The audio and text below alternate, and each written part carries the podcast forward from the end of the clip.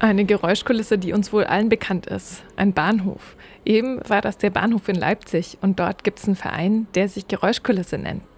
Die Geräuschkulisse ist vielleicht was, wo man meint, das sei nur im Hintergrund und würde gar nicht so viel ausmachen äh, für die Wahrnehmung. Aber ich glaube eben, dass das genaue Hinhören auf viele Dinge, die wir meinen, nur im Hintergrund rauschen, dass sie dort verschwimmen, dass es eigentlich wert ist, denen genau zuzuhören. Vielleicht auch so ein bisschen symptomatisch, ne? Also der, der Klangraum, der oft irgendwie hinten runterfällt und nicht so richtig Berücksichtigung findet und wir heben den ja auf eine Bühne. Ist ja tatsächlich so, dass Akustisches oft so nebenbei läuft.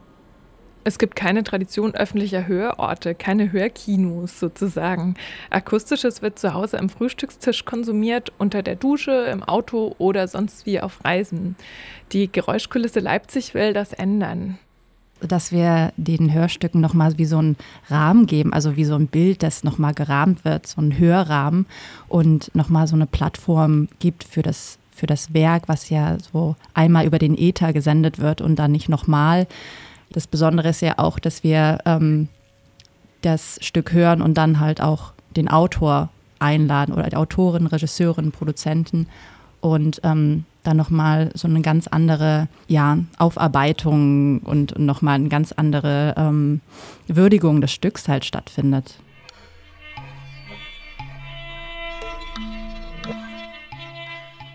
Was dem Verein auch sehr wichtig ist, der Austausch über das gehörte Stück, das Weiterdenken von Themen und das Sprechen über die akustische Vermittlung.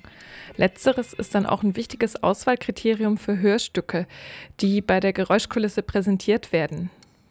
Dieses erste Auswahlkriterium, was wir an jedes Stück haben, ist erstmal, dass es eben akustisch spannend erzählt ist, dass es ein expliziter Hörstoff ist, also nicht irgendwie einfach nur was ein literarischer Text zum Beispiel beim Hörspiel ähm, so nach so einem Schema X irgendwie inszeniert ist, vorgelesen ist, so. Ähm, sondern dass wirklich mit Geräuschen gearbeitet wird, dass die akustische Struktur des Stückes wirklich auch einen inhaltlichen Punkt transportiert, ähm, dass da ein Autor ist, der wirklich eine eigene Handschrift hat.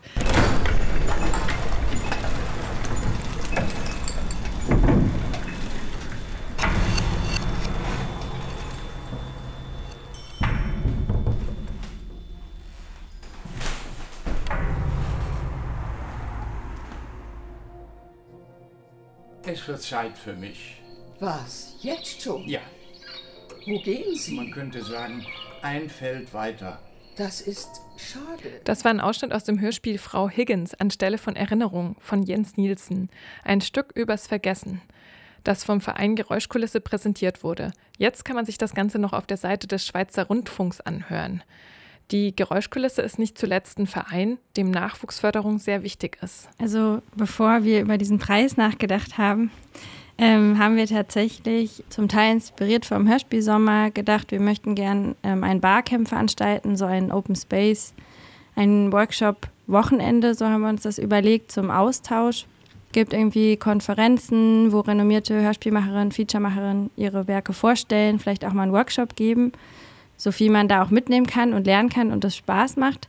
So als Nachwuchs, als der ich mich zum Beispiel auch sehe, ist da immer so eine gewisse Hierarchie drin und man traut sich vielleicht nicht mehr alles so zu fragen, weil dann sitzt da noch Redakteurin XY mit am Tisch. Und genau, also dieses Austauschwochenende war so die erste Idee und dann kam die Idee, ah ja, zum krönenden Abschluss sozusagen des Wochenendes wäre es ja auch schön, schon entstandene Produktionen gemeinsam zu hören und zu besprechen und da könnte man auch einen Preis vergeben. Und den Preis, den darf das Publikum vergeben, das diesen Sonntagabend zur Geräuschkulisse nach Leipzig ins Westwerk geht.